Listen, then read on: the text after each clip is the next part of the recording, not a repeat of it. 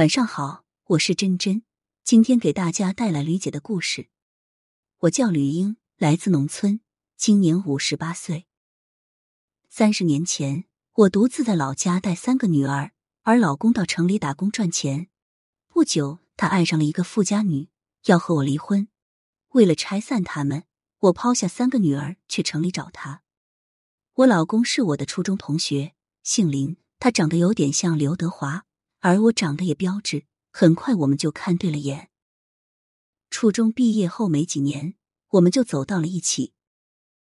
由于我们家庭条件都不是很好，我没有办婚礼，就这样跟了他。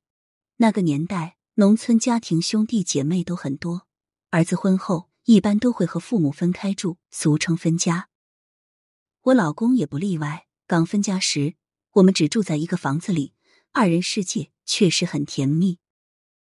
但是短短四年，我就生了三个女儿，小房子格外拥挤，生活费也成问题，孩子们经常吃不饱，饿得面黄肌瘦的，看着就心疼。听说城里打工赚钱，老林心动了。刚过完春节，他就跟着他大姐去城里打工了，进了一家制糖厂工作。那时没有电话，想了解情况只能靠写信。刚开始一个月还能收到他的两封来信。报平安，问下女儿们的情况。半年后，我却要一两个月才能收到一封。到年底了，盼望着他能回家过年，没想到却盼来他不回家的消息。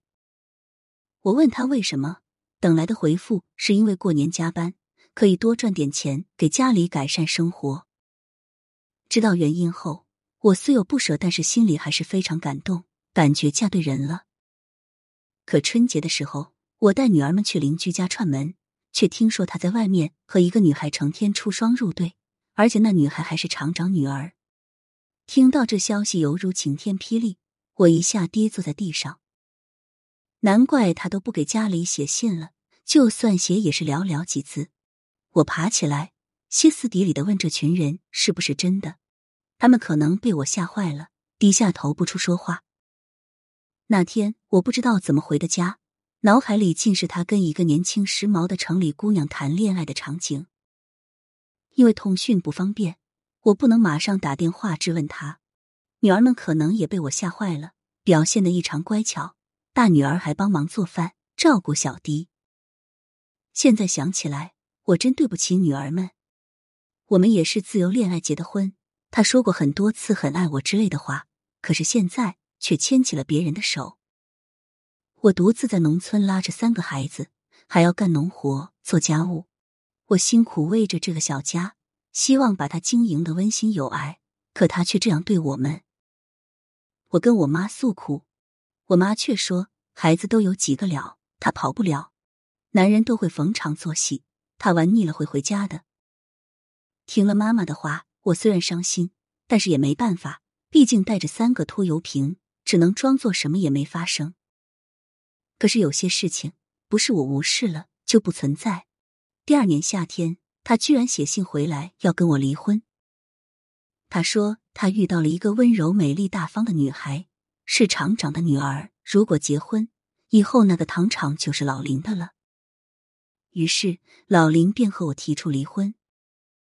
他还想着不能要抚养权，不能让厂长他们知道他已婚，还有三个孩子。于是他写信回来。让我把三个女儿送给别人养，可我舍不得，他们是我身上掉下来的肉，怎么可以轻易给别人？我更加不想离婚，离婚了，三个女儿就没有完整的家了。思前想后，我决定去破坏老林的好事。安顿好女儿们后，我独自来到了老林打工的城市，找到了他工作的糖厂。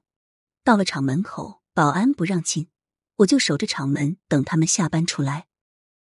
下班时，很快我就在人群中找到了他。一年多不见，他还是那么帅。可现实轮不到我花痴，他旁边的女孩却是青春靓丽，笑颜如花。我上去就给那女孩一巴掌，女孩被我打懵了。老林也没想到我会出现，一时愣在原地。工人们纷纷围过来看热闹。我激动的对那女孩说：“你知不知道他已经结婚了，还有三个女儿？”你当了小三，在破坏别人的家庭。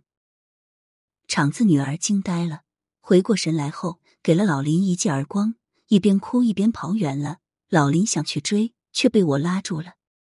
老林很生气，怪我坏了他的前程。经我这一闹，他不但不能娶厂长女儿，还会被开除。于是老林把我拉回出租屋，准备收拾我。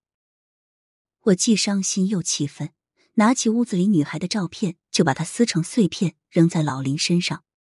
老林揪着我头发，就把我往墙上撞，把我额头都撞破了。幸好他姐姐及时赶到，不然后果不堪设想。在老林姐姐的劝导下，我们都慢慢冷静下下来。老林可能还有一点良心吧，跟我认了错。本来我就没打算离婚，他认错我也接受了。之后我就和老林在现在这个城市一起工作，我也只是过年才回去陪陪他们。